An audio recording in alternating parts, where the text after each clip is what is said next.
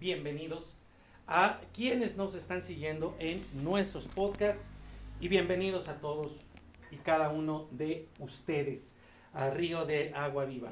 Hemos estado desde el año pasado en una serie que se llama Las dos simientes.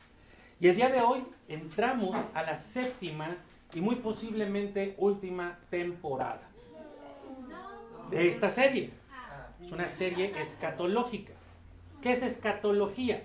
Es el estudio de los últimos tiempos. Eh, y esta, esta temporada se titula Los eventos finales.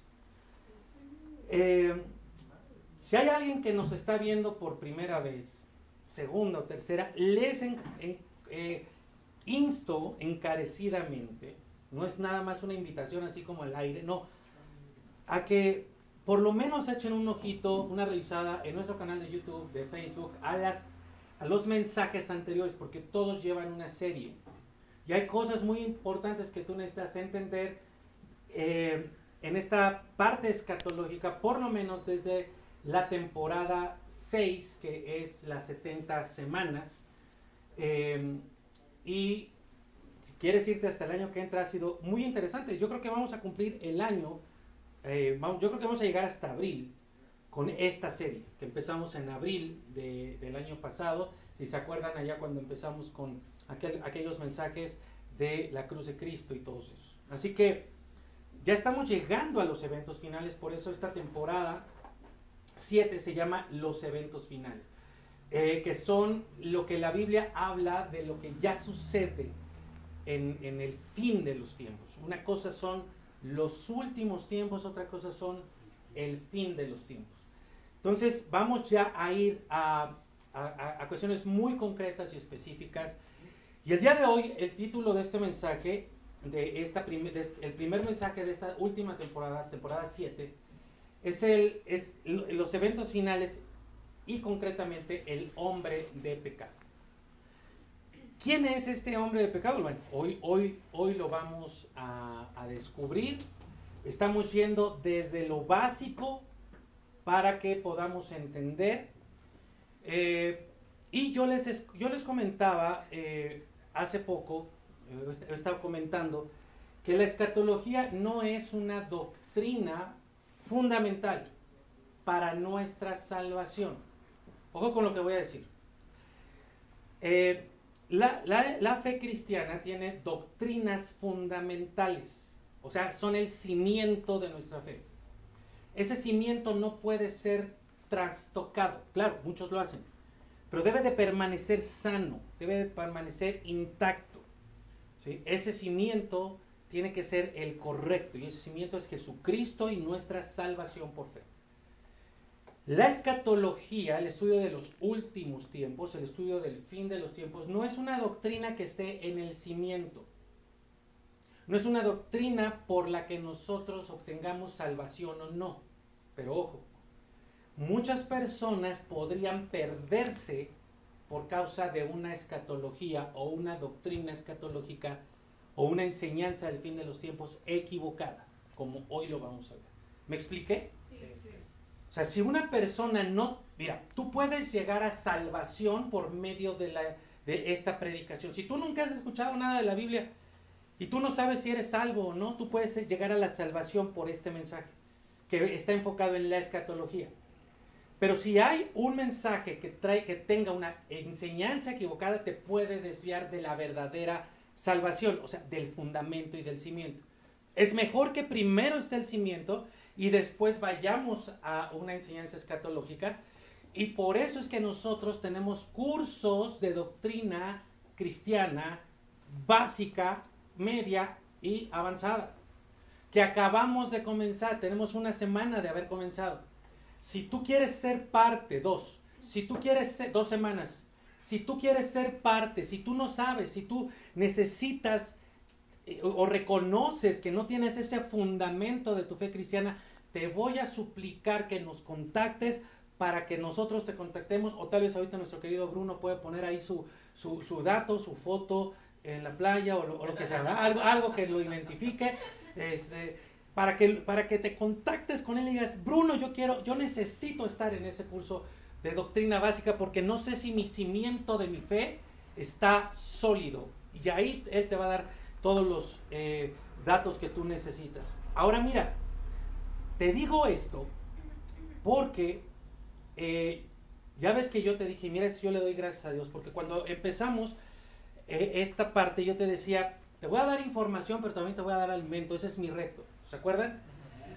Esta semana pasada, a razón de un caso actual que ahorita te lo voy a comentar, estaba escuchando a algunos, eh, algunas personas cristianas y decían, la persona que solamente se alimenta de escatología es como una persona que sufre de anorexia. Yo no sé si tú sepas, pero es como si solamente este, comieras proteínas y grasas.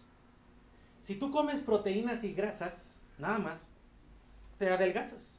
Te pones como corrioso, diríamos en México. Ya están ahí anotando, ¿verdad? Pero no de las grasas que tú te comes y todos los días. Estoy hablando de aguacatito, de, de nuez, de cosas así, ¿verdad? Semillas de girasol y todo eso. Pues si tú comes, solamente comías, por ejemplo, pollo y aguacate, te vas a poner bien delgadito. ¿Ok? Si nada más comiéramos escatología, estaríamos flacos, estaríamos desnutridos. Y eso es lo que hay con este tema. De pronto hay, hay personas, hay líderes religiosos y hay iglesias que se meten solamente en la escatología. Hay un caso lamentable actualmente, se trata, no, no te voy a dar el nombre, se trata de un pastor en nuestra queridísima tierra hermana de Colombia, por allá por, en alguna zona de Barranquilla, actualmente, que desafortunadamente dijo que Jesucristo iba a regresar nuevamente, lo cual es cierto, pero dijo que iba a regresar el 28 de enero de este año. Convenció a sus congregantes de dejar la escuela, de dejar trabajos, y algunos vendieron sus propiedades, su auto, sus muebles y su casa. Reciente, esto es de este año.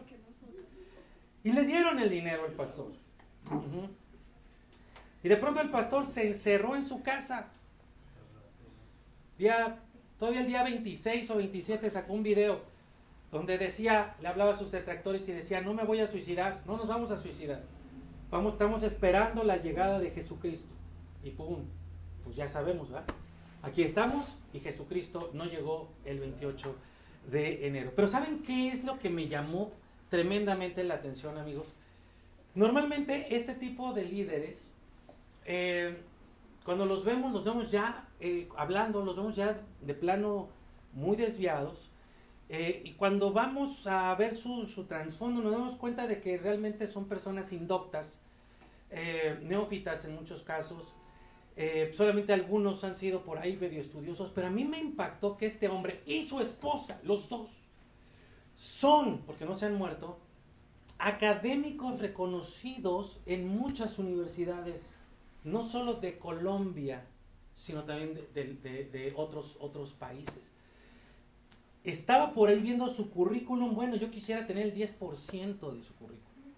Han sacado libros, han sacado este, eh, ensayos, diplomados, no, no, no, no, no tienen no sé cuántos doctorados y son gente verdaderamente reconocida en Colombia.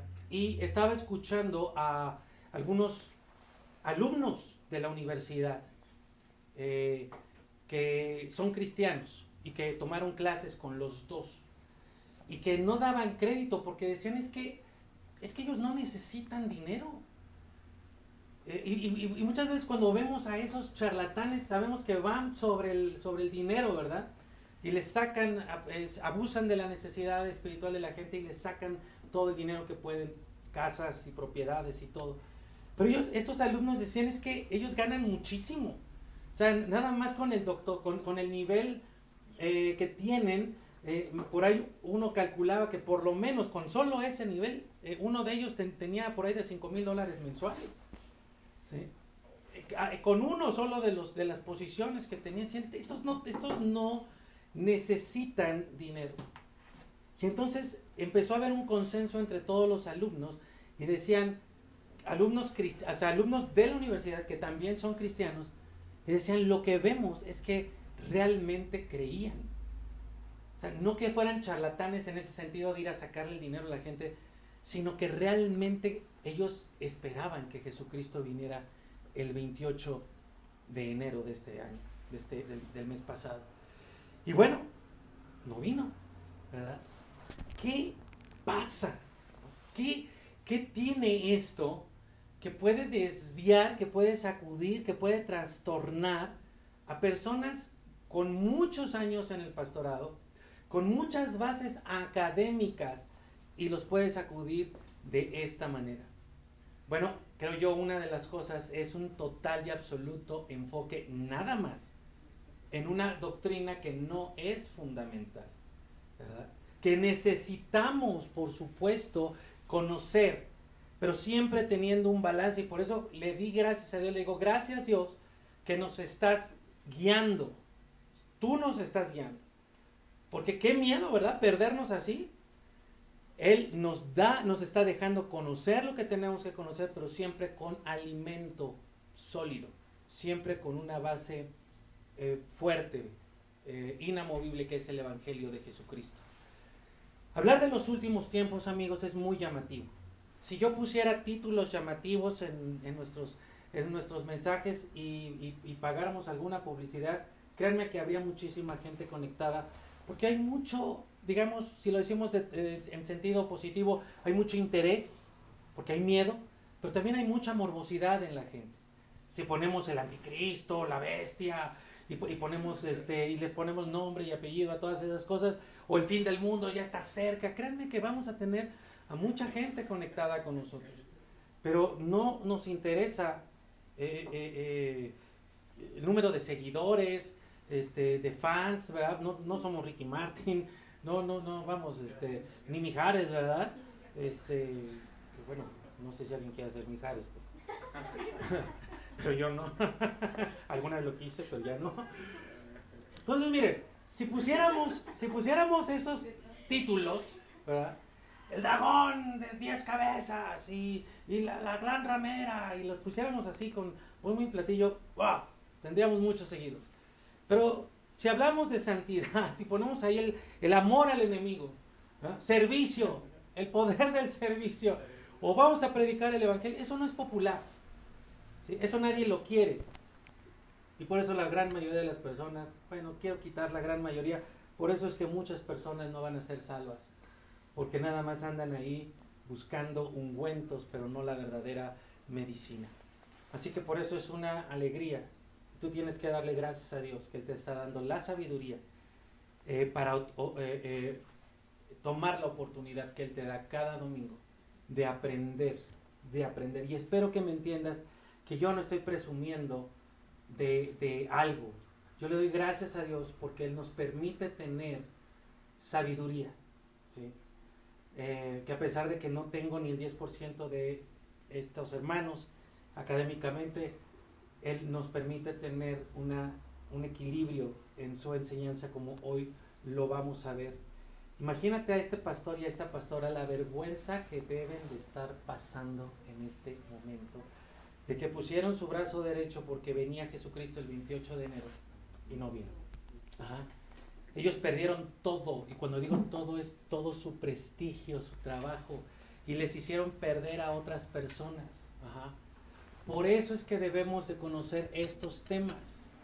Dios nos ha dirigido a estos temas, pero nunca debemos perder la base, los fundamentos, y por eso es necesario que tú estés fuerte en los fundamentos y aprovechando todas las oportunidades que en Río de Agua Viva Dios nos da. Nuestra piedra angular es Jesucristo y eso nadie lo debe de mover. Así que vamos a prepararnos porque Dios hoy tiene cosas fuertes y maravillosas en este día. Padre, gracias por la oportunidad, gracias por la sabiduría, gracias por la guía, gracias por el equilibrio, gracias por el fundamento de nuestra vida que es Jesucristo. Yo te pido para que cada persona hoy tome responsabilidad de su propia vida y si hay algo que, ubique, que no está firme, algo que no sepa eh, de su fe en ti, Señor, que tome la oportunidad que se da para que pueda establecer bien firme el fundamento que es Jesucristo. Y Padre, yo te pido que me guíes a través de esta enseñanza, que tú nos guíes a toda luz. Señor, yo creo que lo que eh, se ha preparado hoy viene directamente de tu palabra que está limpio de toda impureza, pero si hay algo que esté equivocado, Señor, por favor, déjanoslos ver, déjanoslo saber. Yo te doy gracias por todos mis amigos y hermanos que están bien pendientes de cada palabra de lo que yo digo, porque así, Señor, estamos todos cuidados para que nadie aquí se desvíe. Gloria a tu nombre por este día. Gracias por tu palabra y te abrazamos con todo nuestro corazón. Aleluya. Amén. Muy bien. Pues vamos a les quiero, quiero plantearles primeramente algunos objetivos el día de hoy. Hoy vamos a conocer a, ese alguien, ¿no? A ese hombre de pecado. No sé cuántos de ustedes lo habían escuchado alguna vez. El hombre de pecado, pues ya lean sus Biblias, por favor, porque ahí viene en la Biblia, ¿sí? Yo creo que algunos ya les enseñaron de él, pero si tú no sabes nada del llamado hombre de pecado, qué bueno, mejor, no te preocupes, hoy vamos a dar un primer paso a conocer quién es este hombre de pecado. Entonces, mira, vámonos rápidamente con estos cinco objetivos para que tú los tengas bien claritos. Este, si alguien, si alguien dice, ay, el pastor está, este, lo quitaron muy rápido, acuérdate que tú puedes volver a ver el video y entonces vas a tener ahí esta, esta lámina. Vamos a tener estos cinco objetivos. Conoceremos cuándo serán los sucesos del fin del mundo, que por eso se llama esta temporada los últimos eventos. Eh, y nos referimos a la segunda venida de Jesucristo. Hoy vamos a hablar de la segunda venida de Jesucristo y nuestra reunión con Él. Número dos, veremos si se trata de dos eventos separados, porque hay personas, como los dispensacionalistas, que dicen que se trata de dos eventos distintos o de uno solo.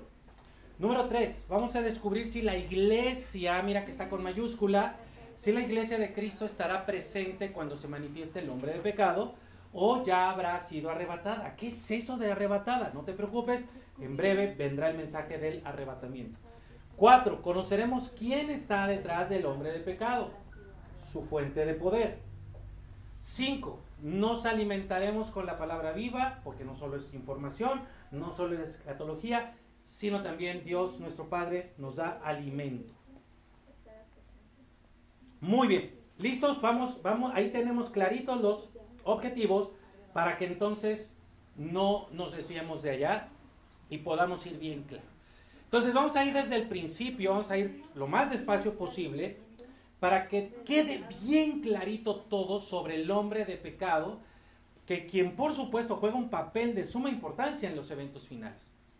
Como ya dije, se menciona que hay alguien que lo está deteniendo. ¿sí? Déjame decirlo, déjame decir antes algo. Este hombre de pecado dice, vamos a leer, que está haciendo ya algo y que hay alguien que a la vez lo está deteniendo. ¿Qué es esto? Los dispensacionalistas, la corriente dispensacionalista, si tú no sabes qué es dispensacionalismo, te pido que vayas a los mensajes anteriores porque explico abundantemente, claramente, y vamos a hablar más de quiénes son o cuál es la corriente de interpretación dispensacionalista de los eventos finales. Bueno, ellos dicen que quien está deteniendo al hombre de pecado al presente, una línea dice que es el Espíritu Santo, y otra de las líneas de los dispensacionalistas dicen que es la iglesia con mayúscula. ¿Ok? Entonces, tú sabes que, ahorita ya sabes que ellos dicen que es el Espíritu Santo y la iglesia quien detiene al hombre de pecado. Eh, y eh, vamos a ver qué es lo que dice la escritura. ¿Por qué cito a los dispensacionalistas con tanto, eh, em, tantas veces? Porque es la, es la escuela de interpretación de los últimos días más extendida desde el siglo XIX. ¿sí? Y se ha extendido muchísimo, muchísimo. O sea, fue la más, ha sido la más popular de todas. Pero ahí tenemos un ejemplo de que lo popular no siempre es lo correcto. Entonces, nuestro texto base de hoy va a ser segunda carta a los tesalonicenses, capítulo 2, versículo 1. Si alguien dice, ¿qué es eso de tesalonicenses? Hace cuenta que dice segunda a los iztapaluqueños o, a los coyoacanenses. Es una región, una región tesalónica de allá de, la antigua eh, Roma. Eh, segunda carta que Pablo escribe a los cristianos en Tesalónica capítulo 2 versículo 1. Vamos a ver, dice acá, ahora con respecto a la venida de nuestro Señor Jesucristo y nuestra reunión con Él, les rogamos, hermanos, que no sean movidos fácilmente de su modo de pensar, ni sean alarmados ni por espíritu, ni por palabra, ni por carta, como si fuera nuestra, como ya hubiera, como que, como que ya hubiera llegado el día del Señor. Entonces, nota por favor, ahí está, te lo, hasta te los resalté. Nota por favor que la venida de nuestro Señor Jesucristo y nuestra reunión con Él están en esa misma frase. Lo cual indica de inicio ya con la sola lectura que se trata del mismo día y del mismo momento. Y en el texto tú no vas a ver absolutamente nada que diga que primero es la venida del Señor y después de no sé cuánto tiempo después, después de no sé cuántos eventos después, es nuestra reunión con Él. Ahí está, venida y encuentro. Venida de Jesucristo y encuentro. Ahora, toma nota de la condición, de la situación de nuestros hermanos, que ya partieron con el Señor, de Tesalónica, porque su condición es nuestra meta en esta serie de, eh, las dos simientes. ¿Cuál era la condición de nuestros queridos hermanos de Tesalónica en aquel momento? Ellos, dice ahí Pablo, que ya tenían un modo de pensar. O sea, Pablo dice que ellos ya tenían una sana enseñanza, una enseñanza correcta sobre los eventos finales. Esa es nuestra meta, tener la sana enseñanza, una, que ellos ya tenían bien establecido en su ser la enseñanza sobre temas teológicos. Y Pablo les dice y les advierte, por favor, si ya les di la sana enseñanza, no se dejen sacudir, eso es lo que quiere decir la palabra ahí que, aparece, no se dejen sacudir o alarmar por nadie. Ve, te lo acabo de decir, hay un supermaestro, ¿verdad? De, de las universidades trayendo una nueva enseñanza, una enseñanza distinta. Y a algunos les enseñó mal, a otros los conmovió, ¿verdad? Y pum, se los llevó a todos al baile. Pero desde entonces, desde los tiempos de Pablo, ya pasaba personas que dicen tener revelaciones. Por eso Pablo dice ahí, ni por sueños, ¿verdad? Porque dicen, ay, es que soñé algo y, y, entonces vi a Jesucristo venir entre las nubes. Eh, o, o, fíjate, dice, ni por espíritu ni por palabra. ¿Qué quiere decir esto? Ni por investigaciones, porque también hay personas que se ponen a hacer números y a ver texto de acá, texto de allá. ¿Con qué intención? Con la intención de decir cuándo va a llegar Jesucristo. Y la Biblia dice claramente que nadie sabe, ni el día, miren, miren, nadie sabe ni qué, ni el día ni la hora. Pero estos supuestos estudiosos dicen, ahí dice que nadie sabe el día ni la hora, pero el mes sí lo podemos saber. Dios de mi vida. O sea, no sé si ven la necedad. Como, no, como dice, ni el día ni la hora, si podemos saber el mes o si podemos saber el año. Díganme ustedes, no es como para que el Señor les dé un manazo y a ver, chamaco, deja de estar en esos temas. Pero lo hacen, amigos, lo hacen. Y por eso Pablo dice, no se dejen sacudir. ¿Ok? Este pastor actual, y hay otro acá en México que, bueno, no les voy a decir, pero sí, que, están tratando de traer nuevas revelaciones porque soñaron, porque estudiaron, ¿sí? Pero dice ahí, estén firmes en su modo de pensar, que nadie los sacuda, que nadie los engañe, porque van a venir falsos maestros. ¿Hay alguna pregunta? Sí, en los objetivos que pusiste, dice que en el punto 3, porque habla de la iglesia arrebatada si ya habíamos visto que bíblicamente la iglesia no será arrebatada. Ah, caramba. Todavía no hablamos del arrebatamiento. A ver, perdón, voy a, voy a decirlo aquí el micrófono porque yo sé que no se oye. He estado revisando los videos y yo sé que no se oye. Están diciendo, ¿por qué en el punto 3 de los objetivos dice que vamos a descubrir si la iglesia está presente o ya habrá sido arrebatada con este hombre de pecado? Y luego la pregunta es, si ya vimos que no va a ser arrebatada? Sí, dice, si ya habíamos visto. Si ya habíamos visto, si ya habíamos visto que bíblicamente, la iglesia no será arrebatada. Bueno, no lo hemos visto aquí porque hay un, eh, uno, dos o tres mensajes que estoy preparando apenas sobre el arrebatamiento. Yo creo que ahí debe de haber una confusión porque, porque yo no he dicho eso, o sea, no, eso, eso no es una enseñanza bíblica. Entonces yo creo que ahí debe de haber alguna confusión, porque incluso el tema del arrebatamiento apenas lo vamos a tocar en unos dos o tres domingos más. La iglesia va a ser arrebatada y vamos a ver cómo, ¿ok? Que quede bien claro. Va a ser arrebatada y vamos a ver cómo. De hecho, hoy lo vamos a ver, hoy vamos a empezar a ver un poco de eso. Eh, entonces, déjenme, déjenme nada más ver dónde estábamos. Ok. Eh, estos falsos maestros o personas con buenos fundamentos pero con mala enseñanza escatológica siguen presentes. ¿ok? Por eso es que nosotros tenemos que estar bien claros, por favor, bien claros, para que no se nos vaya algo. Si, si se entendió eso, este, tenemos que corregir, ¿no? Ya sea ustedes o yo, pero tenemos que corregir. Eh, y lo digo, perdón, lo digo con todo cuidado, no no este, vamos, eso no, sé, eso no es correcto. Si acaso por ahí hubo alguna frase, algo que dijo que se entendió así, corrijamos todos, la iglesia va a ser arrebatada. El punto es qué, cómo, cuándo y dónde, eso lo vamos a ver más adelante. Ahora, para poder tener, entender, segunda carta de los tesalonicenses capítulo 2, vamos a ver el contexto inmediato. Acuérdense que toda la Biblia, cada pasaje se tiene que entender en su contexto. Vamos a ver el contexto inmediato del capítulo 2, que obviamente es el capítulo 1, ¿verdad? Entonces vamos a la segunda carta de los tesalonicenses, capítulo 1, versículo 3. Vean, miren, miren por favor lo que dice. Acuérdense que es una carta. Por lo tanto, Pablo está respondiendo, está queriendo eh, comunicar algo importante a estos cristianos. Fíjense, siempre debemos dar gracias a Dios por ustedes, como es digno, por cuanto su fe va creciendo sobremanera. Esta es nuestra meta y abunda el amor de cada uno con los demás. Ahí están los fundamentos. Cuatro, tanto que nosotros mismos nos gloriamos de ustedes en las iglesias de Dios, o sea, los andaba presumiendo Pablo por todos lados, a causa de su perseverancia y fe en todas las persecuciones. Ah, eso ya no está tan bonito, ¿verdad? En todas las persecuciones y aflicciones que están soportando. Es toda muestra evidente del justo juicio de Dios para que sean tenidos por dignos el reino de Dios, por el cual también están padeciendo. De hecho, es justo delante de Dios retribuir con aflicción a los que los afligen y retribuir con descanso junto con todos a ustedes que son afligidos.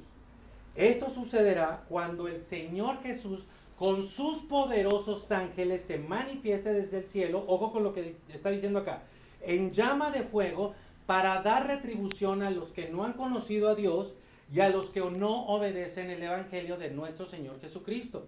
Ellos serán castigados con eterna perdición, excluidos de la presencia del Señor y de la gloria de su poder. Cuando Él venga en aquel día, ¿ya vieron? Un día, un día, hay varios, para ser glorificado en sus santos y ser admirado por todos los que creyeron, porque nuestro testimonio ha sido creído entre ustedes. ¿Cuál era la condición de Tesalónica? ¿Cuál era el contexto? Bueno, que la fe de los cristianos en Tesalónica en Cristo iba creciendo y fortalecía en medio de las aflicciones.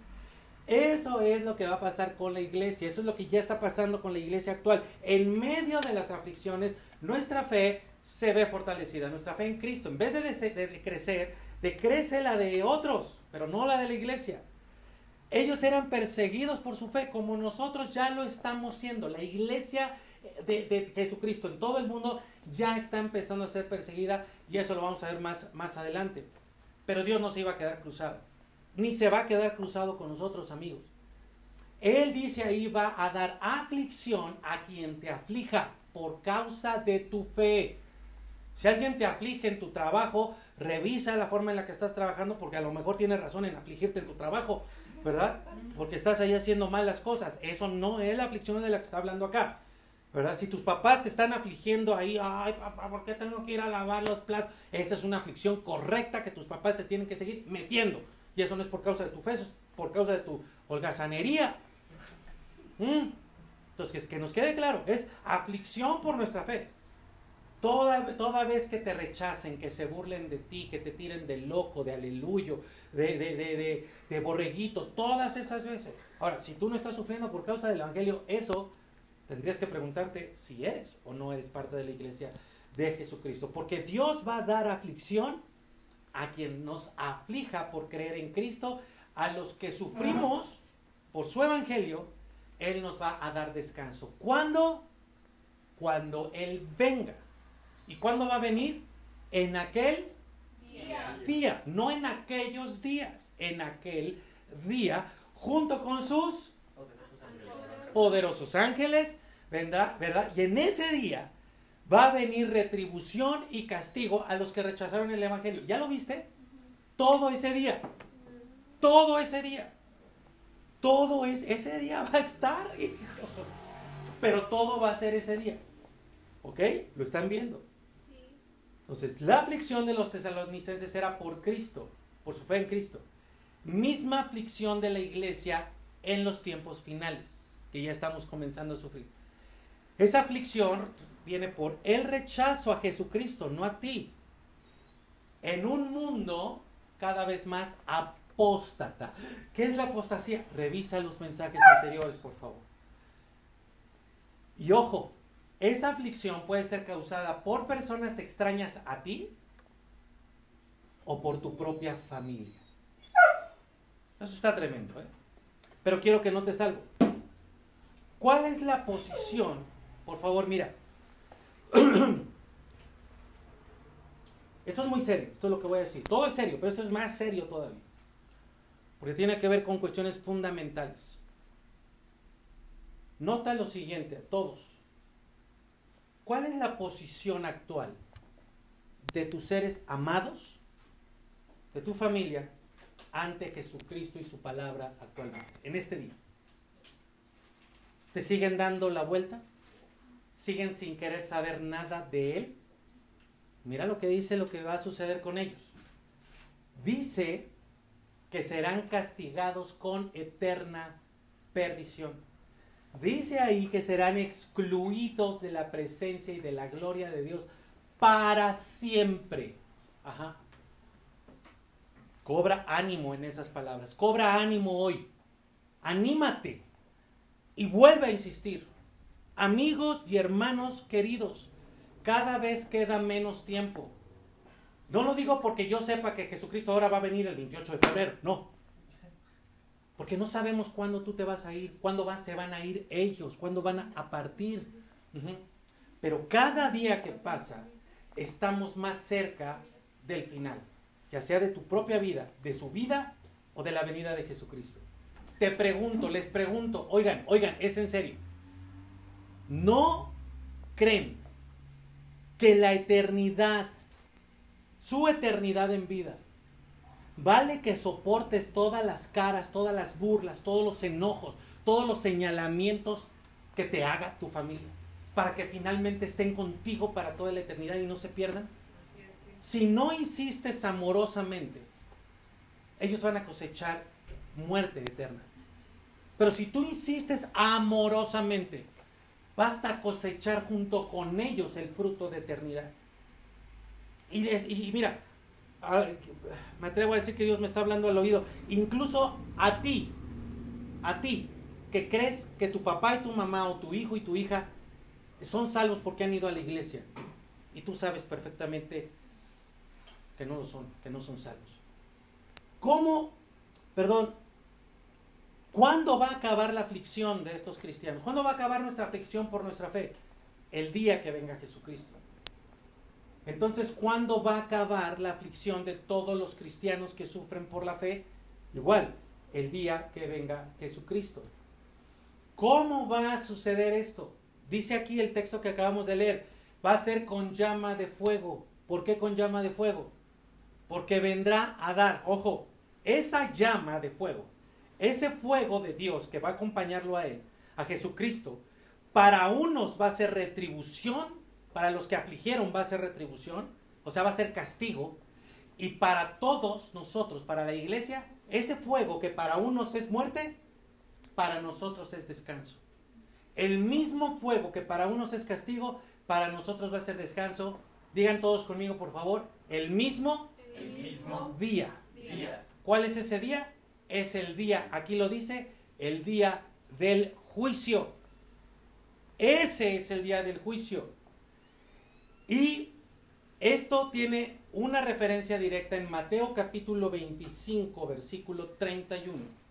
Cuando Jesús hablando dijo, cuando el Hijo del Hombre venga en su gloria, y todo, ahí está, ya viste, viene en su gloria y todos los ángeles con él, entonces se sentará sobre el trono de su gloria. ¿Sí? Y aquí te voy a poner en la pantalla tres referentes más que nos dan cuenta de ese día del juicio. Hechos 17:31, Romanos todo el capítulo 2 o su mayor parte y Apocalipsis capítulo 20 versículo 9. Ahí los tienes en pantalla. Si tú quieres anotarlos, eh, alguno se te va, puedes repetir el video. Entonces, mis queridos, a ver, repitan conmigo todos allá en casa, díganlo aquí conmigo por favor. El día del Señor, el día del Señor, el día del juicio, el día del juicio, el día en que viene Jesucristo por segunda vez, el día en que viene Jesucristo por segunda es el mismo día. es el mismo día. ¿Ok? ¿Lo tienen claro? Sí. ¿Lo tienen claro? Sí. Muy bien. Ese día, ese mismo día, ahí en ese mismo momento, empieza el castigo para todos los que lo rechazaron y ya no hay vuelta de hoja, amigo. Eso es muy importante que lo entiendan. Ya no hay vuelta de hoja. Si Jesucristo lo ves llegar por en las nubes con sus ángeles, lo que fue ya fue. Y ahorita te lo voy a demostrar. Ahora, ya vimos que va a ser en un solo día, ya cubrimos un- un- uno de los objetivos. Vamos al siguiente paso, porque es un solo evento, no son dos eventos, es un- en un solo día y es un solo evento. Vamos a regresar ahora sí a segunda carta a los tesalonicenses, capítulo 2, versículo 1. Ahí está, es el que sigue. Vamos a leerlo otra vez. Ayúdenme a leerlo, por favor, todos aquí y allá en casa. Dice, ahora, vamos, ¿listos? Una, dos, tres. Ahora, con respecto a la venida de nuestro Señor Jesucristo y nuestra reunión con Él, ahí está, un solo día, le rogamos, hermanos, que no sean movidos fácilmente de su modo de pensar, ni sean alarmados ni por espíritu, ni por palabra, ni por carta como si fuera nuestra, como que ya hubiera llegado el día del Señor. Algunas versiones dicen como que el día del Señor ya está cerca. Ok. Entonces, ténganlo claro todo el mundo. Jesucristo va a venir por segunda vez. Su iglesia, con mayúscula, nos reuniremos con Él el día que Él venga. No hay nada que nos indique que Jesucristo viene y luego mil años después, como dicen algunos, nos vamos a reunir con Él. Ambas cosas suceden el mismo día. Y la orden es directa. Esa orden contiene una exhortación, que es una palabra de ánimo, y una advertencia. ¿Cuál es? No se dejen mover por ninguna otra enseñanza al respecto de esto, de esto que está en la Biblia, de esto que escribió Pablo, de esto que inspiró el Espíritu Santo. Así como Jesús dijo que cuidáramos que nadie nos engañara en cuanto a su venida, así ahora Pablo está repitiendo las mismas palabras que Jesucristo, diciéndonos que nadie, que cuidemos que nadie nos venga a decir algo distinto a lo que él escribe. Ni por espíritu, ni palabra. ¿Qué quiere decir? Ni por revelación mística. Ay, es que tuve acá un trance y, y entonces vi. No, ni por estudio personal. Porque aún el estudio puede volver loco a las personas. Nada de que tuve una visión y nada de que estoy sacando cuentas. ¿Me entienden?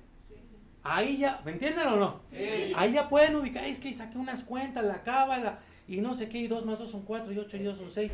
No, nada, nada. Que nadie les venga con que tuvo esa visión, es que estuve en ayuno 40 días y 40 noches, y entonces el Señor me dio una visión del infierno. Nada. Ahora nosotros podemos ver que Pablo escribe, Pablo enseña que el día del Señor está compuesto por la segunda venida, por la reunión de su iglesia, y ahí, ojo, todo termina. Incluso nosotros podemos ver que desde aquel entonces ya había gente enseñando cosas diferentes. Unos decían, faltan, faltan 15 minutos. Y otros decían que ya había pasado.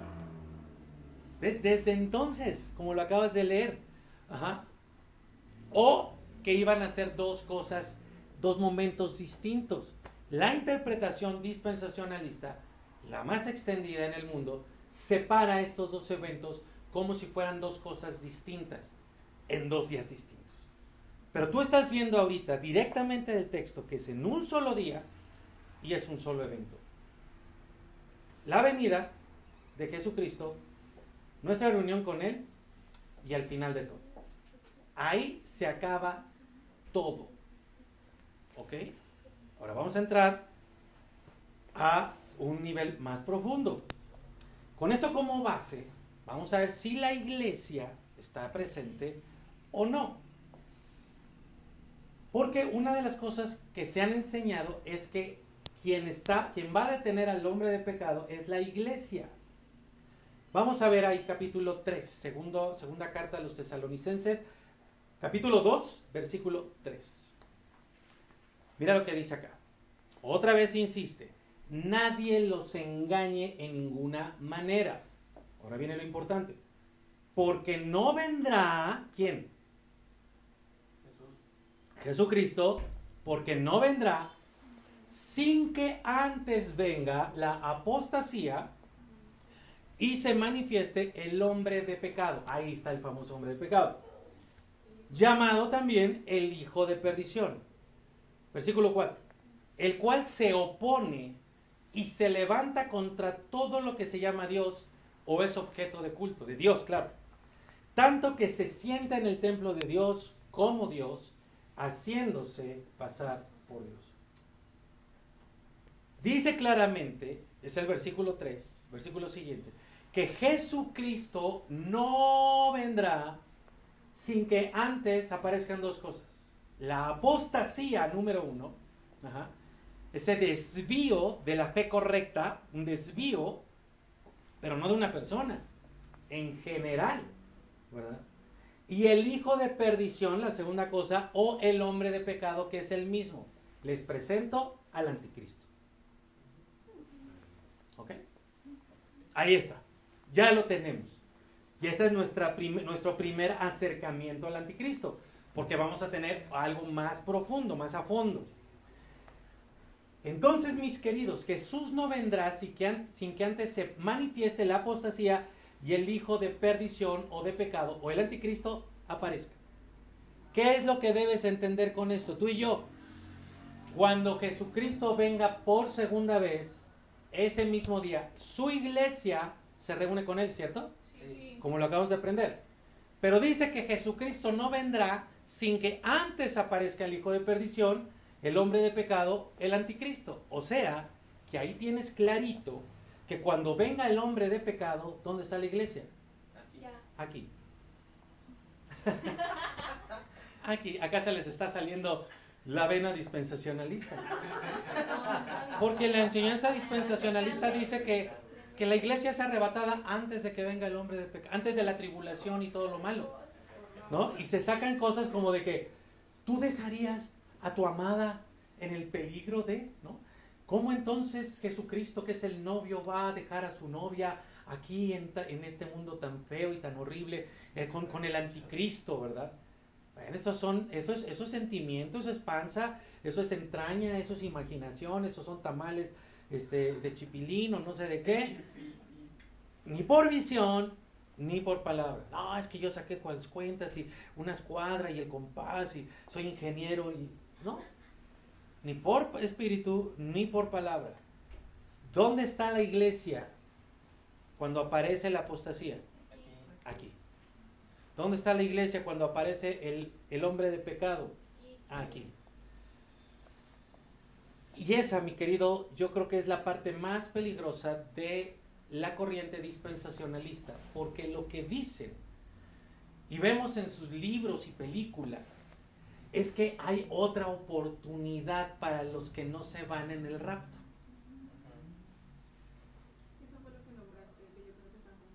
A lo mejor rapto o arrebatamiento, a lo mejor por ahí se... Bueno, rapto y arrebatamiento es básicamente lo mismo, ¿eh? eh ya lo vamos a ver con mayor detenimiento. Pero que tú dijiste que no era como la... Ah, que no era el rapto, a lo mejor fue esto, sí es cierto, me está diciendo que no es como lo, vi, lo dicen las películas, no va a haber tal rapto secreto, eso sí lo dije. Eso sí lo dije. Eso no es en la Biblia y lo vamos a ver con, con- con detalle cuando veamos el arrebatamiento. Porque se habla de un rapto secreto. ¿Qué es lo que vemos en las películas y en los libros? Seguramente fue eso. Qué bueno. Muchas gracias. ¿Me pueden hacer llegar un beso, por favor? Gracias. Ahora, tú y yo estamos viendo claramente que no es así. Cristo viene, nos encontramos con Él y todo termina. Antes, ojo, a ver, pónganme atención. Cristo viene, nos vamos con Él, todo termina. Antes de ese día, antes, no después, se manifiesta la apostasía y el hombre de pecado. Como la iglesia no se va con Cristo hasta que Él venga, cuando se manifiesta la apostasía y el hombre de pecado, nosotros estamos aquí en la tierra. Y vamos a ver todo lo que este hombre de pecado hace. Tremendo, ¿cierto? Por eso dice la palabra que no te engañen, dijo Jesucristo. Que nadie te sacuda con visiones ni estudios. Y para que no suceda, vamos a ir reafirmando esto. Segunda carta a los tesalonicenses, ahí mismo, versículo, capítulo 2, versículo 6. Y ahora ustedes saben lo que lo detiene. Fíjate cómo ellos, al ya tener establecida la enseñanza correcta escatológica, ya sabían lo que detiene al hombre de pecado. Ahí está. Hay algo deteniendo al hombre de pecado. A fin de que a su debido tiempo se manifieste. Porque ya está en acción. Ojo, desde entonces ya estaba en acción el misterio de la iniquidad. ¿Qué es iniquidad? El cúmulo de todas las maldades. La maldad en su máxima expresión. Solo que hay quien al presente lo detiene. Oh. Hasta que él, o sea, el hijo de pecado, a su vez se ha quitado de en medio. Y entonces se manifestará aquel inicuo, a quien el Señor matará con el espíritu de su boca y destruirá con el resplandor de su venida. Vamos paso a paso. Los tesalonicenses ya sabían quién estaba deteniendo a ese hombre de pecado y tenían clara la enseñanza sobre el misterio de la iniquidad. Tú también lo vas a saber en este momento como los tesalonicenses. Nota que ese misterio de iniquidad ya estaba en acción, limitado por quien lo detenía, pero ya en acción. ¿Ok? Eso quiere decir que al presente, 2021, ese misterio de la iniquidad debe estar bastante avanzadito. Aquí dice que hay alguien que detiene a ese hombre de pecado. Ya vimos que no es la iglesia. Los dispensacionalistas dirían que es la iglesia, pero ya vimos que no. Eh, ellos dicen, es la iglesia. Fíjate. Entonces, sucede el rapto secreto, que ese no existe, ahí sí. Y cuando la iglesia se vaya, aparece el hombre de pecado e inicia la gran tribulación. O sea, el inicio de, las, de la semana 70 de Daniel. ¿Qué es esto, pastor? ¿De qué me? Ahí está la serie de las 70 semanas. Para que la veas y puedas entender todo esto. Entonces dicen los dispensacionalistas, el anticristo hace un pacto de paz con Israel. Y a la mitad de la semana 70 rompe el pacto y entonces hace cesar el sacrificio. Ya, nosotros ya vimos que todo eso ya pasó. ¿Te acuerdas? Sí. Al final de esos siete años, entonces, cuando acaba la semana 70, dicen ellos, regresa Jesucristo con su iglesia a pelear con el anticristo, ¿sí? Y a vencerlo. Pero nada de eso dice el texto bíblico. La iglesia no detiene al hombre de pecado, ya lo vimos, ahí está presente cuando aparezca la apostasía y cuando aparezca el hombre de pecado. ¿Cuánto tiempo? No sabemos. Y cuando venga Jesucristo, la iglesia se va con él. Y, ahí, y ese día acaba todo. Nosotros vamos a estar acá. Vamos a ver, o ya lo estamos viendo, la creciente apostasía. Hoy está tremendísimo esto de que, de que, de que, de que la homosexualidad es permitida por Dios. Se está llegando al grado de decir que, que Jesucristo respalda la, homosexualidad. Ah, y cosas, y cosas más, ¿eh? O sea, les estoy diciendo la puntita de esto. Vamos a ver cómo lleva su plan maligno el hombre de pecado. Vamos a ver cómo busca adoración. Y por eso no te puedes perder el mensaje de la próxima semana. Vamos a ver cómo va a buscar reconocimiento y cómo va a cambiar las leyes de los países para hacer legal la inmoralidad.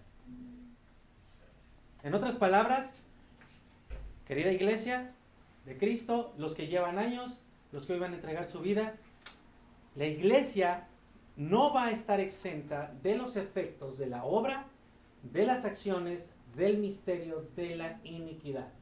La iglesia no detiene al hombre de pecado. Pero hay otra rama de los dispensacionalistas que dicen, es el Espíritu Santo. Ojo, ¿cómo va a ser el Espíritu Santo si el texto dice que quien lo detiene tiene que ser quitado para que el inicuo se manifieste? O sea, a ver, ayúdame, un inicuo por acá. Entonces, ya está en acción el misterio de la iniquidad. ¿Verdad? Es feo, ¿verdad? El misterio de la iniquidad. o sea, no Daniel, el misterio de la iniquidad es feo. Entonces, hay alguien que lo está deteniendo. Exacto. Cuando este alguien se ha quitado el misterio de la iniquidad, ¡pum! Va a estar en libertad y va a ser destrozos como nunca antes. ¿Ok? Muchas gracias al, al, al, hombre de al inicuo. ¿Cómo sería el Espíritu Santo quien lo está deteniendo? ¿sí? Si, para que sea el Espíritu Santo, entonces tiene que ser quitado el Espíritu Santo para que el hombre de, el hombre de pecado haga todo, esté en completa libertad. ¿Estamos entendiendo? Sí. Mira lo que dice Juan capítulo 16, versículo 7.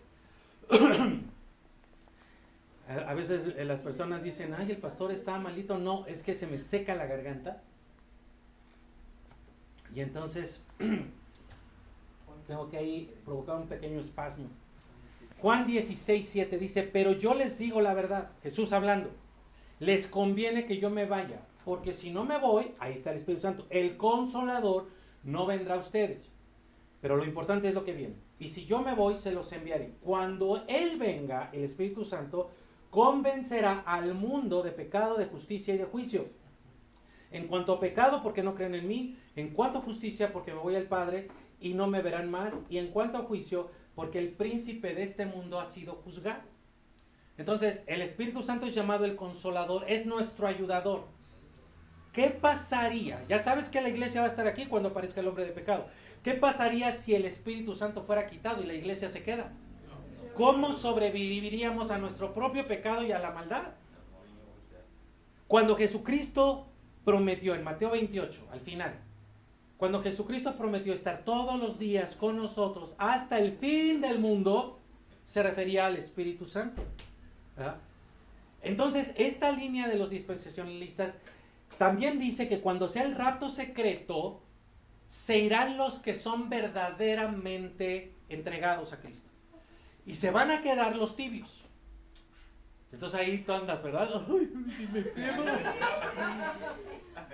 Ay, pero los dispensacionalistas que son tan buena gente, te dicen, va a empezar, van a empezar los siete años de la tribulación, tres años y medio de tribulación, tres años y medio de gran tribulación. Entonces, si tú fuiste tibio, no te preocupes, vas a tener una segunda oportunidad. Y siempre nos aterran a los pastores, ¿verdad? Porque los que se quedan de base son los pastores. Y siempre hay como, como algunas iglesias, ¿verdad? De donde, donde va toda la gente que no creyó en Jesucristo, los tibios, los que rechazaban los tibios, y siempre hay un pastor ahí, este, como huevo tibio, ¿verdad? Que, que, que, no, que, no se había entregado a Jesucristo. Pero, pero ahí están los pastores, no, y es la verdad, yo no me entregué, yo no creí total, totalmente, pero ahora, pero ahora sí. Ojo, si es el Espíritu Santo quien quita, quien, quien detiene al hombre de pecado y es quitado, ¿cómo podría la gente venir al arrepentimiento si el arrepentimiento es una obra del Espíritu Santo? Y finalmente, ¿cómo podría haber resurrección de los muertos si el Espíritu Santo ya no estuviera?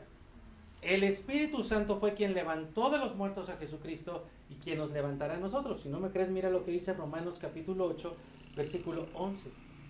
Dice, y si el Espíritu de aquel que resucitó a Jesús entre los muertos mora en ustedes, el que resucitó a Cristo de entre los muertos. ¿Quién? El Espíritu Santo. También les dará vida a sus cuerpos mortales mediante su Espíritu que mora en ustedes. Entonces, ni la iglesia ni el Espíritu Santo es quien está deteniendo al hombre de pecado. Vamos a ver quién es. Así como en la Biblia encontramos varios nombres para Dios y para el mismo Jesucristo, Príncipe de paz, Emanuel, Dios con nosotros, eh, Padre eterno, Jehová de los ejércitos, Jehová Sabaoth. También nosotros podemos encontrar varios eh, títulos o apelativos o, apelativos o nombres para este personaje. Hemos visto el hombre de pecado, hemos visto el anticristo, el hijo de, perdición y también se le llama el inicuo. Y regresamos a segunda carta a Tesalonicenses capítulo 2, donde hemos estado, nuestro texto base de hoy, en el versículo 9. Fíjate lo que dice acá.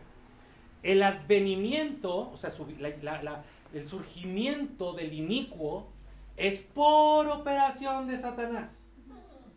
Con todo poder, señales y prodigios falsos. Ahí estamos aprendiendo más del anticristo. Y con todo engaño de injusticia entre los que perecen por cuanto no recibieron el amor de la verdad para ser salvos.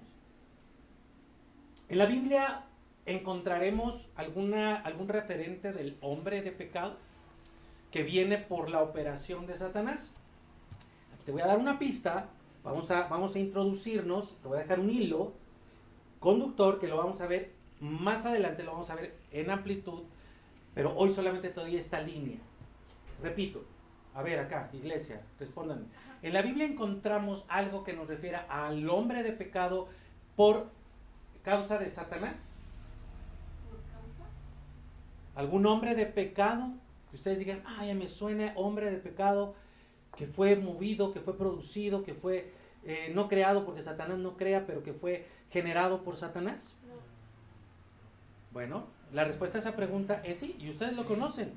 Y está en el libro número uno de la Biblia en Génesis. Mira. Ajá, muy bien, muy bien. Acá ya le están dando. Dicen la simiente, bien. Por eso esta serie se llama La simiente, las dos simientes. Génesis 1 nos narra la creación del ser humano en el versículo 26, 27 y 28. Pero en el verso 28 dice literalmente que una de las bendiciones que Dios le dio al ser humano fue dominar sobre la tierra. Señoreen y sojuzguen, ¿se acuerdan? Muy bien. En el capítulo 3 vamos a ver al ser humano entregando el dominio. ¿A quién? A Satanás. Ajá. Cuando decide oír la voz de Satanás y no la de Dios, fíjate, te lo voy a decir otra vez. Génesis 1, Dios le da al ser humano como bendición dominio sobre la tierra. Ese dominio tú ves al ser humano entregándoselo a Satanás en el capítulo 3. Y entonces surge el hombre de pecado, el hijo de la perdición, de la misma humanidad. ¿No lo narra así Pablo en Romanos capítulo 5? Por Adán vino, por un hombre vino el pecado Ajá, ahí está. Entonces, aquí podemos tener primero una idea de que no, tal vez no se trata de un personaje en particular. ¿O sí? ¡Ay! Eso lo vamos a ver ya que hablemos del anticristo. Por ahora vamos a ver, vamos a ver bien, porque mira, Dios le da el dominio al ser humano y el ser humano, por quererse como Dios, se lo entrega a Satanás. Digan conmigo todos, por favor, el diablo, me vende lo que ya tengo. Ahora digan, ¿y yo? Se lo compro. Eso es lo que hace el diablo. El diablo te vende lo que es tuyo. Y luego, y luego se, lo, se, lo, se lo compras en abonos chiquitos. Dios de mi vida. ¿Quieres ser como Dios? Ya eran como Dios. Ya eran como Dios, eran imagen de Dios. Ay, ay, ay. Por eso la Biblia, mira, cuando, cuando el ser humano le entrega al diablo el dominio que Dios le había dado a él, es en ese momento cuando surge el príncipe de este mundo. Por eso se le llama Satanás el príncipe de este mundo.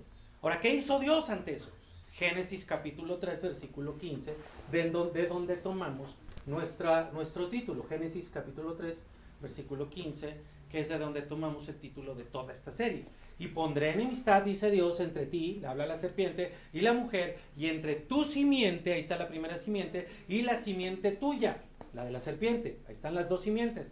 Esta te herirá en la cabeza y tú le herirás en el calcañar. ¿Qué estaba haciendo Dios? Dios estaba hablando de la guerra que habría entre la simiente del diablo, la simiente de la mujer, desde Génesis hasta el 2021 y hasta que el tiempo eh, de, este, este, de, este, planeta y de esta creación acabe. La simiente de la mujer es Jesucristo. Por ello, cuando finalmente llegó Jesucristo, lo primero que hace cuando inicia su ministerio es ir al desierto. Mateo capítulo 4, versículo 8. Ahí estaba en el desierto, llevado por el Espíritu. Y al final, después de la de, eh, en, la tercera, en el tercer intento de tentarlo, mira lo que hizo el diablo. Otra vez el diablo lo llevó a un monte muy alto y le mostró todos los reinos de la tierra y su gloria. Y le dijo, todo esto te daré si postrado me adoras. Entonces Jesús le dijo, vete de aquí, Satanás, porque escrito está, al Señor tu Dios adorarás y a Él solo servirás. Entonces el diablo lo dejó y aquí los ángeles vinieron y le servían. Algunas personas me han preguntado, ¿por qué el diablo, si sabía quién era Jesús, que era el Hijo de Dios, ¿por qué lo fue a tentar? Ahora tienen la respuesta. Porque el diablo sabía que tenía el dominio sobre todos los reinos de la tierra, porque el ser humano se lo entregó. Legalmente sigue siendo dominio de Satanás. Por eso es que vemos que este ya le vendió su alma al diablo y este también. Porque eso es lo que ofrece el diablo, lo mismo que a Jesús.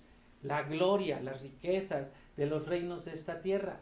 Entonces mira, el diablo estaba tranquilo desde Génesis 3 hasta Mateo 4.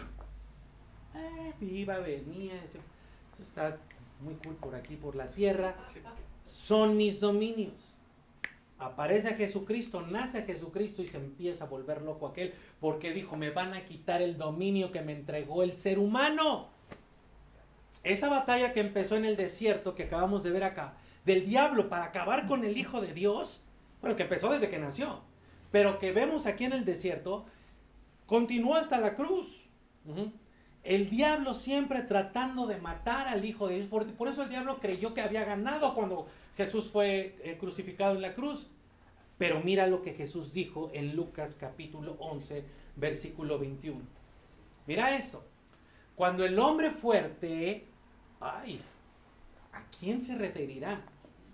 Y armado guarda, el, hombre fuerte y armado, guarda su propia casa. Mmm, hay alguien que está armado, que es fuerte, pero también está armado. Sus posesiones están en paz. Ay, ¿a quién te acabo de decir que andaba tranquilito? Pero si viene uno más fuerte que él, ay, y lo vence, le toma todas sus armas en que confiaba y reparte sus despojos. Oh, el que no está conmigo, dijo Jesucristo, contra mí es, contra mí está, y el que conmigo no recoge, desparrama. ¿Quién es ese hombre fuerte? Diablo. Díganlo fuerte. El diablo, que creía que la tierra era su dominio y que todo lo que hay aquí era suyo. Pero Jesús, uno más fuerte que él, vino por primera vez a quitarle ese dominio. Mateo 12, 25. Pero como Jesús conocía los pensamientos de quién, de las personas que estaban alrededor, les dijo, todo reino dividido contra sí mismo está arruinado, y ninguna ciudad o casa dividida contra sí misma perecerá, permanecerá. Y si Satanás echa fuera a Satanás, esa era la acusación de los fariseos, contra sí mismo está dividido. ¿Cómo pues permanecerá en pie su reino? Y si yo echo fuera a los demonios por Belcebú, ¿por quién los echan sus hijos? Por tanto, ellos serán sus jueces. Pero si por el Espíritu de Dios yo echo fuera a los demonios, ciertamente ha llegado a ustedes el reino de Dios. Pon atención en el 29. Porque ¿cómo puede alguien entrar en la casa de un hombre fuerte, otra vez, y saquear sus bienes, a menos que primero ate al hombre fuerte? y entonces saqueará su casa. ¿Quién es el hombre fuerte otra vez? ¿Y quién es más fuerte que el hombre fuerte? Jesús. Jesús. Entonces, mira, cuando el primer hombre, el, el primer ser humano peca, le entrega el poder y el dominio a Satanás sobre la tierra. Pero cuando Jesucristo vino por primera vez, Jesucristo ató a Satanás. ¿Ya viste? Está atado. Por lo tanto, nosotros no tenemos que andar atando al diablo. Porque ya lo ató Jesucristo. Cuando Jesucristo lo ató, ojo, no lo eliminó, pero sí limitó su accionar. Como lo dice de Tesalonicenses, hay alguien que lo detiene. Ahí tienes la respuesta. Ahora, eso no es todo. El misterio de la iniquidad está activo, pero también el misterio de la salvación está activo. Cristo sigue llevando a cabo su plan de salvación por encima del misterio de la iniquidad. Juan capítulo 12, versículo 30. Jesús respondió, no ha venido esta voz por causa mía, sino por causa de ustedes. Ahora, cuando Él vino, es el juicio de este mundo. Ahora será echado fuera el príncipe de este mundo. Y ese ahora, amigo, hermano, comenzó cuando Jesucristo vino, continúa hoy y va a terminar el día que Jesucristo venga.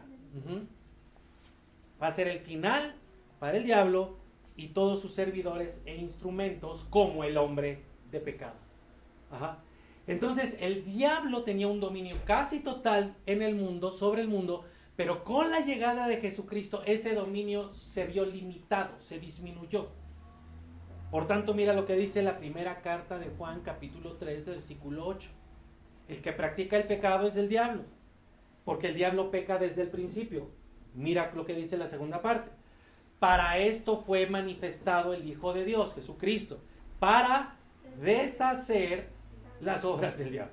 Entonces ahí anda el pobre diablo, ¿verdad? Construyendo sus obras y Jesús piensa y pum, se las, se las destruye. Gloria a Él, ¿verdad? Porque Él ha destruido un montón de obras. Jesucristo nuestro Señor ha destruido un montón de obras malignas en nuestra vida. Gloria a Dios. Ya descubrimos. ¿Quién detiene al hombre de pecado? Jesús. Jesucristo. Ujú. Jesucristo es el que está al presente deteniendo. Bíblicamente, ahí están todos los textos bíblicos, ¿eh? para que tú sepas que es el Espíritu Santo, perdón, que no es el Espíritu Santo, que no es la iglesia y que es Jesucristo quien al presente lo está deteniendo. Ahora déjame darte una nota importante. Es una clave de interpretación. Te voy a pedir que escribas ahí en tu cuaderno clave de interpretación del Apocalipsis. Y esta pequeña clave de interpretación nos las da el mismo Apocalipsis. Esto tenlo en cuenta y ahorita te voy a mostrar un ejemplo. Apocalipsis capítulo 1, versículo 19. Ya vamos a ir hacia el final, ¿ok? Mira lo que dice Jesucristo. Esto lo dijo Jesucristo a Juan, su, su, su apóstol, pero ya Jesucristo glorificado. Dice, escribe las cosas, ¿qué dice ahí? Que has visto, escribe las cosas que son y escribe las, que, las cosas que han de ser. Entonces, mira, la, el Apocalipsis y la literatura apocalíptica no hablan del futuro nada más. Si tú vas a leer el Apocalipsis pensando que vas a conocer el futuro nada más, vas a encontrarte con muy serios problemas de interpretación, no lo vas a entender. Porque aquí el mismo Apocalipsis dice que el Apocalipsis habla de cosas que ya pasaron, cosas que son y cosas que van a ser. Y eso aplica desde tiempos de Juan, nuestros tiempos y el futuro. Entonces nosotros vamos a ver en Apocalipsis que se hablan de cosas que ya pasaron, perdón, cosas que, que, suceden actualmente como si ya hubieran acontecido o cosas que están sucediendo, que eh, cosas como si ya estuvieran sucediendo que van apenas a pasar. Yo sé que podría haber cierta complejidad en esto que acabo de decir, pero recuerda que nunca se nos dice que identifiquemos quién es el hombre de pecado, ¿no? Que digamos, ay, es Obama o Osama, ¿verdad? No se nos dice que le pongamos nombre y apellido al anticristo, y menos que digamos cuándo va a ser la segunda venida de Jesús. Porque ahí es cuando se complica todo y vienen los peligros. La información que nos da la palabra es para entender los tiempos y que nosotros sepamos saber cómo vivir en medio de los tiempos finales sin poner etiquetas. Entonces, hoy estamos poniendo una base sólida, una enseñanza sana, como lo estás viendo, totalmente apegada a las escrituras, para que cuando llegamos a los temas concretos no nos equivoquemos. Entonces, hoy ya vimos, ya sabemos, que ya sabemos quién es el hombre de pecado y quién lo está deteniendo, Jesucristo.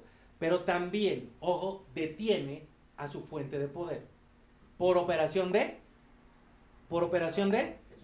De Satanás. Satanás es la fuente de poder del hombre de pecado. El diablo siempre ha buscado que haya gente que le sirva, que sirva a sus intereses. Y en la mayoría de las veces lo hace por medio de engaños. Acuérdate que el, diablo es el padre de la mentira.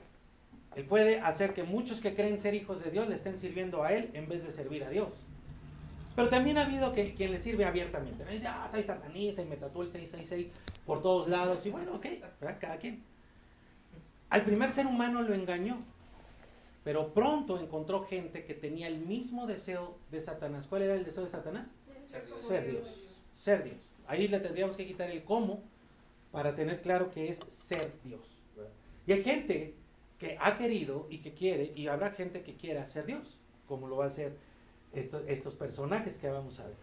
Por eso Jesucristo no solo detiene al instrumento, sino también a la fuente de poder, que es el mismo Satanás. Entonces, Jesucristo le da desde el principio, desde Génesis 3, Dios le da cierta libertad de acción ¿Por qué? Porque el ser humano le entregó voluntariamente el dominio, bueno, bajo engaño, pero voluntariamente el, el dominio a Satanás.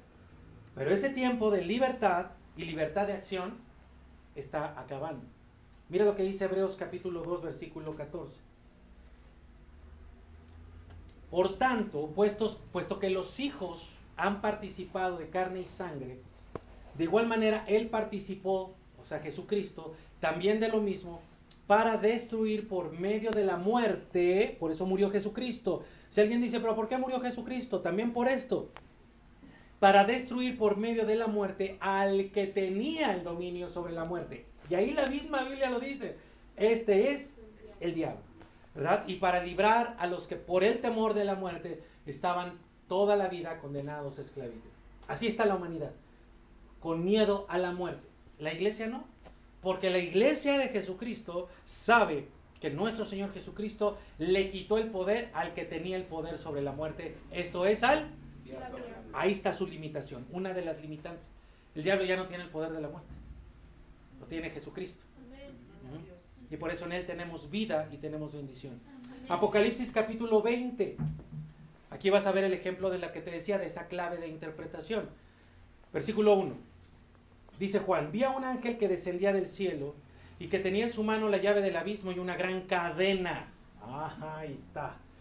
Él, este ángel, prendió al dragón, aquella serpiente antigua, y nos dice quién es, quién es el diablo y Satanás, y lo ató por mil años. Ahí, tienes la, ahí está la condición actual de Satanás, atado con una gran cadena.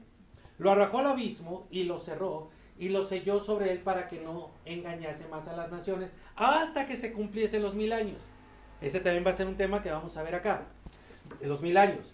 Después de esto, es necesario que sea desatado por un poco de tiempo. Este es un ejemplo perfecto, mi querido amigo y hermano, de lo que te decía de la clave de interpretación que el mismo Apocalipsis nos da. Si lo vemos solamente como un evento futuro, vamos a tener muchos problemas con lo que Jesús dijo en Mateo o en otros evangelios. Ya lo ató o lo va a atar, porque dice que dice Mateo que ya lo ató, pero acá dice que lo va a atar. Entonces ahí empezamos a tener ese tipo de complicaciones. Entonces el Apocalipsis no nos habla del futuro nada más. También nos habla del pasado, del presente y del futuro. ¿Qué debemos de entender? Tenemos que empezar a, no sé si te das cuenta, pero tenemos que empezar a ver cuándo sucedió, los tiempos, las horas, los días.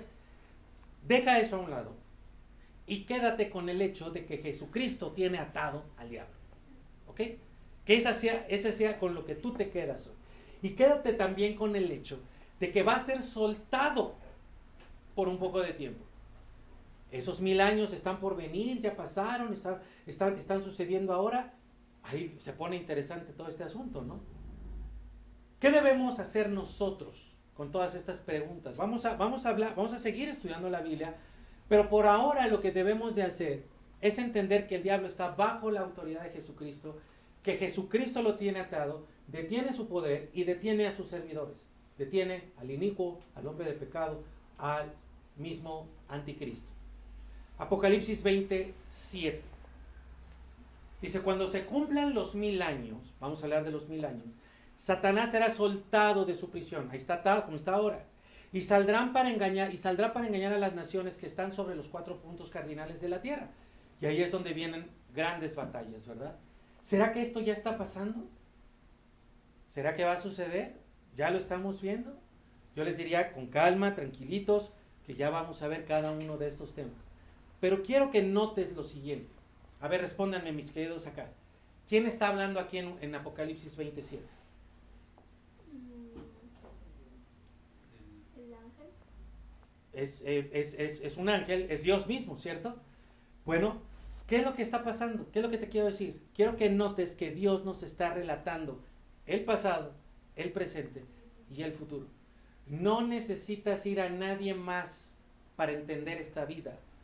Todo lo que pasa en esta vida y lo que vendrá, solo Dios, solo Jesucristo, solo su palabra nos puede decir con exactitud qué es lo que va a suceder. Regresamos a la segunda, carta de Tesalonicenses capítulo 2 versículo 9. Dice, el advenimiento del inicuo es por operación de Satanás. Ahora ya sabemos muchas cosas. Con todo poder y señales y prodigios, eso lo vamos a ver. Y con todo engaño de injusticia entre los que perecen, por cuanto no recibieron el amor de la verdad para ser salvos. Por esto Dios los enviará con una, les enviará, fíjate, por esto Dios les enviará una fuerza de engaño para que crean. Ahí está la razón de por qué va a ser soltado el diablo. Dios les enviará una fuerza de engaño para que crean la mentira. Como siempre la rechazaron, ok, ahora te voy a, ahora vas a estar más engañado. A fin de que sean condenados todos los que no creyeron a la verdad, sino que se complacieron en la justicia. Aquí ya vemos una silueta más definida del, del hombre de pecado, ¿cierto? No todos los engañados tienen esos poderes. No todos los siervos del diablo pueden hacer esto. Entonces, ya se empieza a ver quién es este hombre de pecado. Acuérdate de Génesis, pero también aquí toma en cuenta estos detalles. O sea, estamos conociendo a, uno, a este hombre de pecado, al inicuo, al hijo de perdición, y lo vamos a seguir conociendo cuando veamos el tema del anticristo. Apocalipsis capítulo 13, versículo 5. Ya estamos acabando, ¿eh? Así que acuérdense un poquito ahí, porque ya vamos a acabar. Dice, y a la bestia, también vamos a ver el tema de la bestia, le fue dada una boca que hablara insolencias y blasfemias. ¿Quién se la dio? Y le fue dada autoridad para actuar por 42 meses. ¿Quién le dio esta autoridad? Y abrió, su boca en blasfemias contra Dios para blasfemar contra su nombre y contra su tabernáculo, es decir, contra los que tienen morada en el cielo. Y le fue permitido, todo esto es maravilloso lo que dice, porque vamos a echar abajo tanta mentira. Y le fue permitido hacer guerra contra los santos y vencerlos. Ahí está la aflicción. También le fue dado poder sobre toda raza y pueblo y lengua y nación. Entonces, les pregunto, queridos, respóndanme acá. ¿Quién está relatando todo esto? Dios. Dios, Jesucristo. Entonces, ¿quién le va a dar esa autoridad a la bestia? Dios. Dios, Jesucristo. Así que a pesar de todo lo mal que se está poniendo esto, de todo lo que vemos y vamos a ver, ni el hombre de pecado, ni el diablo, que ya que, que- que tienen dominio, ¿sí? Sí, pero limitado, ninguno van a poder contra la iglesia de Jesucristo, porque Jesucristo lo mantiene encadenado y lo mantiene limitado. Entonces, mira, vamos a recapitular y terminamos. Hemos aprendido desde el final de la temporada, bueno, desde la temporada 6 y el inicio de la temporada 7, que la semana 70 ya se cumplió. Me parece que eso está en lámina, ¿verdad? También. Sí. que la semana 70 ya se cumplió. No hay motivo para pensar que lo que dice eh, toda esta línea dispensacionalista de que la semana 70 sean eventos futuros. Ya se cumplió. También estamos aprendiendo que la segunda venida de Jesucristo y nuestra reunión con Él, de su iglesia, sucederán en el mismo día denominado el día del Señor, en el que acabará con el hombre de pecado. También estamos aprendiendo que el hombre de pecado es una referencia directa al anticristo, llamado también el hijo de perdición, inicuo y algunos otros nombres que están en la escritura. También aprendemos que ni la iglesia ni el Espíritu Santo pueden estar deteniendo la obra maligna, el misterio de la iniquidad, porque no concuerda con las demás enseñanzas sobre la iglesia, sobre el final de los tiempos y sobre el Espíritu Santo. Y por último, nos queda claro que es Jesucristo quien detiene al hombre de pecado y a su fuente de poder, que es el diablo. Entonces, la iglesia de Cristo no está, nosotros no estamos deteniendo al hombre de pecado. Nosotros no tenemos que andar atando, ¿verdad? Ni al hombre de pecado, ni al diablo. ¿Ya quedó claro eso? Sí. Ok, ahora atiéndeme, por favor. No detiene al hombre de pecado ni al diablo, pero sí confiere, la iglesia de Cristo confiere, ojo con esto, el único lugar en el mundo para estar resguardado de todo lo que el hombre de pecado y Satanás hacen, están haciendo y harán. ¿Me entendiste?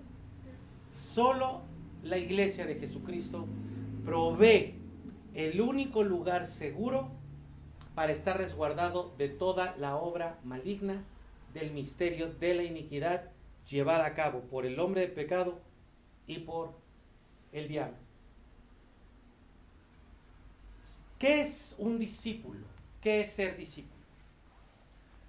Ser discípulo es alguien que sigue, que va detrás de su maestro.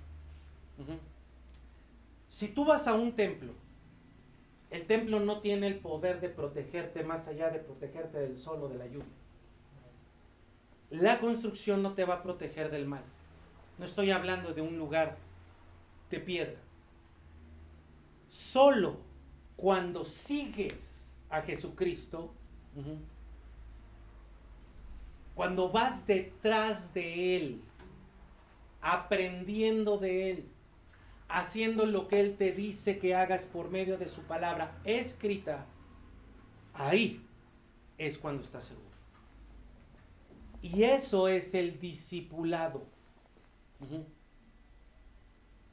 La iglesia con mayúscula.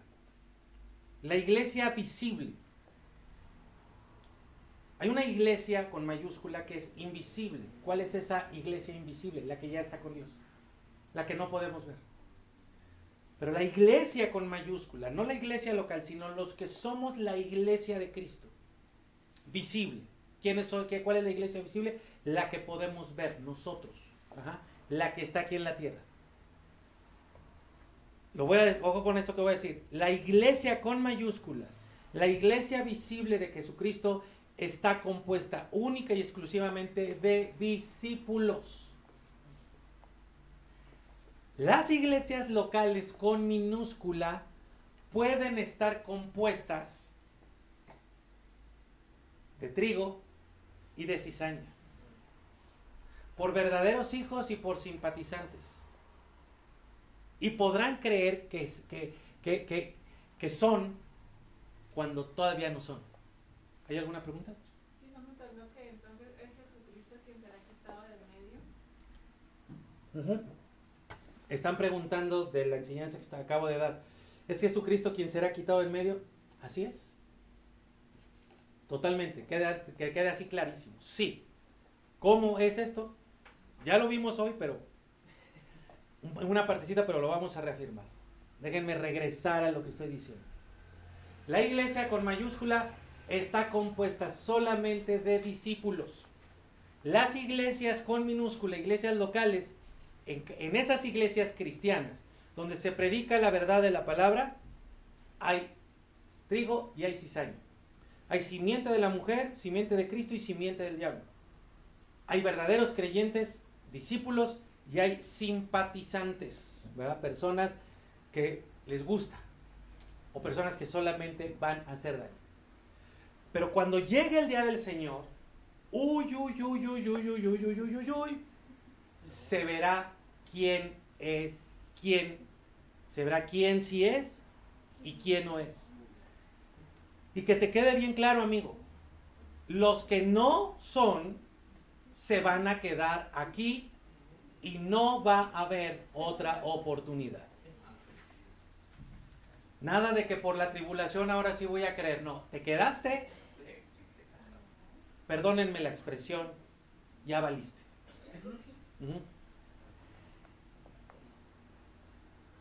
¿Sabes por qué Dios no les va a dar una segunda oportunidad a los que se queden? Y mira, y mira, ¿sí? Y mira, si te das cuenta, es la misma idea del purgatorio.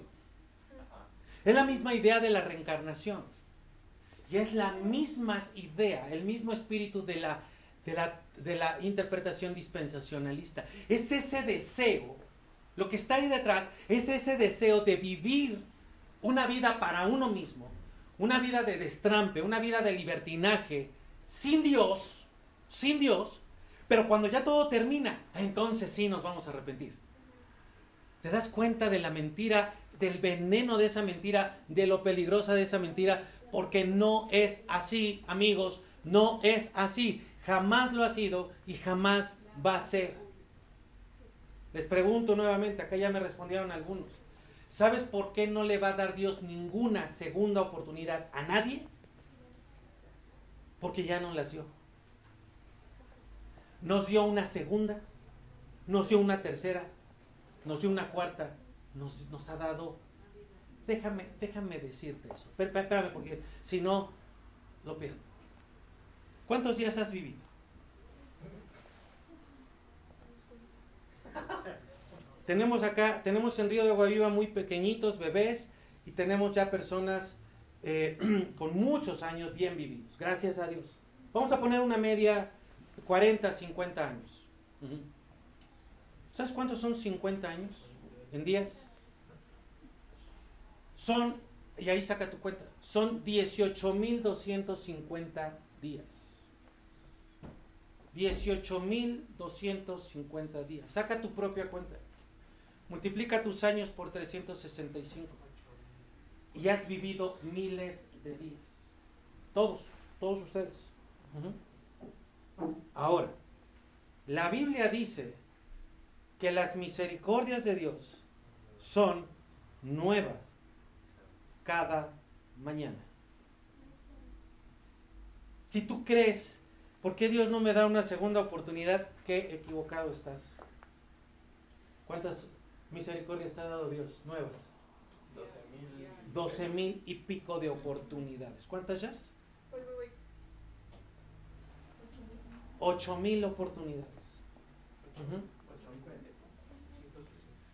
8.160 nuevas oportunidades cada día.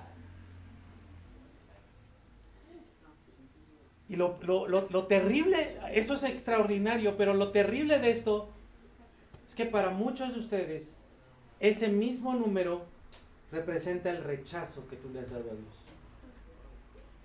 Si tú no has entregado tu vida por completo a Él, si solo eres un simpatizante simpático, si solo te conectas aquí de vez en cuando o en otro canal o con otro pastor, híjole, amigo, el día en que llegue Jesucristo se va a acabar todo para ti.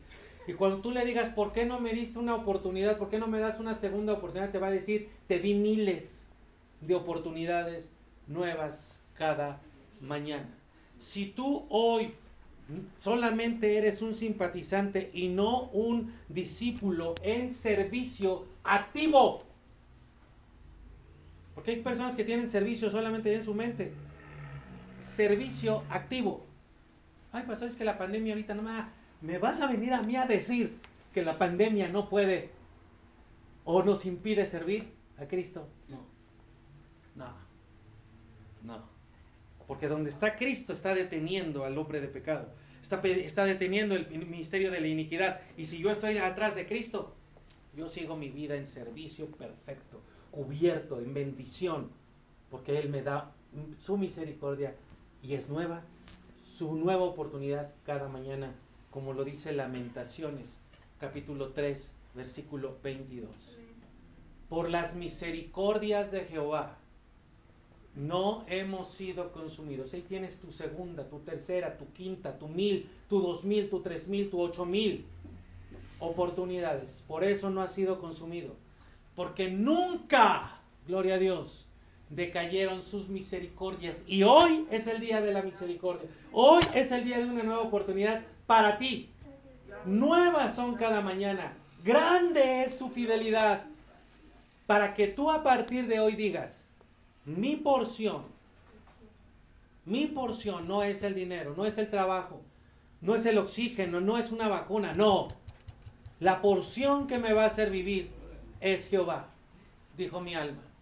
Por tanto, no en el gobierno, no en la ciencia, no en el mundo, por tanto en Él, en Jesucristo que sigue deteniendo al hombre de pecado, en Él esperaré.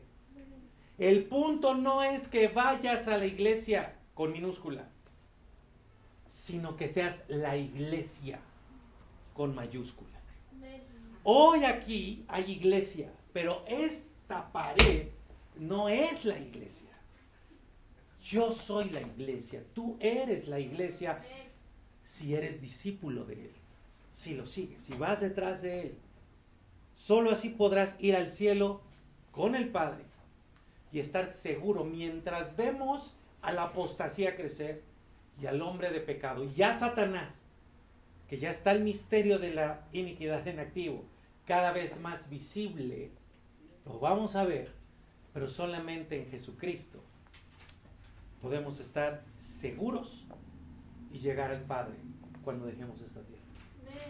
Hoy es el día de la misericordia de Dios. Y está ahí para que tú la recibas. Para que no solamente recibas sanidad. ¿Ves por qué no era nada más que recibieras una oración de sanidad? Sino que recibieras la palabra de vida que Dios tiene para ti. Me parece que hay una pregunta. Déjenme, déjenme recibirla y vamos a orar. Entonces, ¿el hombre de pecado es la humanidad sin Cristo? Excelente pregunta. Nos preguntan, entonces el hombre de pecado es la humanidad sin Cristo. Maravillosa pregunta. Te la voy a responder con toda claridad. Pero vas muy bien. O sea, estás en el camino. Ahí estás, claro. Por supuesto, lo captaste muy bien. Quien quiera que seas tú, espero lo único es que seas iglesia con mayúscula. Pero sí, vas perfectamente bien. Solamente vamos a aclarar bien ese detalle cuando hablemos del anticristo. Amigos, dejemos de vivir en hipocresía como lo vimos la semana pasada. Deja de, deja de, creer lo que ha sido mentira. Y si nunca habías recibido una enseñanza sobre esto, recíbela. Tienes preguntas, no tienes claridad en algunos temas, no te preocupes. Ahí están los videos, ahí están las enseñanzas y lo vamos a seguir tratando.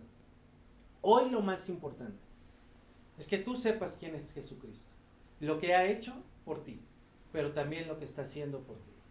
Y cómo Él te extiende sus brazos para que vengas a Él, recibas su misericordia y a partir de hoy tu porción sea solamente Él. ¿Tú quieres hacerlo? Ponte de pie conmigo y vamos a orar. Entonces ya desde ahí, desde que te estás poniendo en pie, di- di- dile Señor, mi esperanza ya no va a estar en el mundo, mi esperanza no va a estar en los sistemas humanos. Señor, gracias por esta palabra, gracias por tu misericordia, gracias por la oportunidad que tú me das en este día. Es una nueva oportunidad. Señor, apenas si puedo contarlos, necesito una calculadora para saber cuántas oportunidades me has dado tú día tras día. Y cada una ha sido diferente, cada una ha sido nueva. Pero Señor, hoy yo quiero verdaderamente con todo mi ser recibir esta oportunidad. Señor, que tú seas mi porción a partir de este día. Que tú seas mi alimento, que tú seas el alimento de mi alma, de mi espíritu. Amigo, amigo, por favor, Estamos orando la Biblia para que tú puedas encontrarte con el Padre. Aprovecha cada oportunidad que te da tu iglesia, que te da Río de Agua Viva en este caso, porque estamos viviendo estos tiempos donde la apostasía está creciendo, donde el hombre de pecado ya está en acción y solamente en Jesucristo vamos a estar seguros. Te lo ruego, sigue a Jesucristo. Dile en este momento que lo vas a seguir a Él que vas a ser un, no un simpatizante, no alguien que existe de vez en cuando, sino que en este momento tú te entregas por completo a Él y, está, y te dispones a seguirlo. Dile a Jesucristo con tu voz, dile, yo te quiero seguir Jesucristo. Quiero ir detrás de ti, hacer lo que tú me pides, eh, eh, eh, aprender de tu palabra. Quiero vivir Señor, perdóname por cada día que te he rechazado, pero a partir de este día yo quiero seguirte a ti. Quiero ser un servidor tuyo en activo. No quiero ir a la iglesia. Díganle conmigo, no quiero ir a la iglesia. Quiero ser la iglesia. Tu iglesia viva, tu iglesia gloriosa, tu, iglesia poderosa. Gracias, Señor, porque hoy me das vida. Hoy me das renovación, hoy me das fuerza, Señor. Y hoy puedo tener la certeza de que estoy seguro. Por peligroso que se ponga en este mundo, yo estoy seguro porque estoy detrás de ti, estoy cobijado bajo tus alas y a donde tú vayas, Jesucristo, yo voy a ir seguro en ti, seguro en ti. Padre, gracias por la sanidad que hoy has traído a los cuerpos enfermos. Gracias por la salvación que tú estás trayendo a la vida de las personas. Y gracias por la nueva misericordia, por la nueva oportunidad que nos das esta mañana. A ti la gloria, Señor Jesucristo, por siempre. ¿Qué le parece si le damos un aplauso a nuestro Señor Gloria a Él, ¿cierto? Gloria a Él. Gloria a Él. Y vamos a alabarle. Vamos a, vamos a terminar este tiempo maravilloso de enseñanza y vamos a terminar cantando con todo nuestro corazón.